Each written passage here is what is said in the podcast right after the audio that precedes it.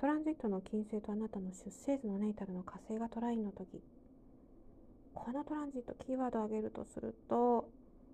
まあ、さっさと別れられるっていう感じですかね。まあ、これ特に恋愛なんかでもそうなんですけれど、まあ、相手のことがねいいと思っていたらこのトランジットえすごく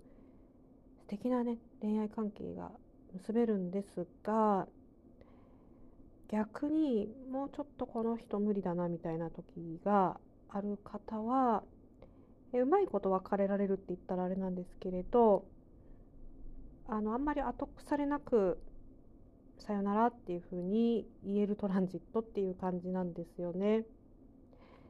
えー、ですからもしこの放送を聞かれていて、え、どなたかと恋愛関係に行っていやちょっともう別れたいなと思った人は、え、このトランジット来る時を狙って、えお話ししてみたらいかがかしらと思いますね。やっぱりこう別れる時っていうのはなかなか大変ですよね。だからやっぱりこういう西洋先生術のこううまい別れる時っていうのも、まあ、このトランジット以外にもありますから、えそういった時を利用していくのも一つの手なんじゃないかなというふうに思いますね。でまあ逆に別れをこう切り出された場合ですね相手からにこのトランジットが当たった場合もあそうみたいな感じでこうスパッとね、えー、いけるかもしれないのでやっぱり別れた後に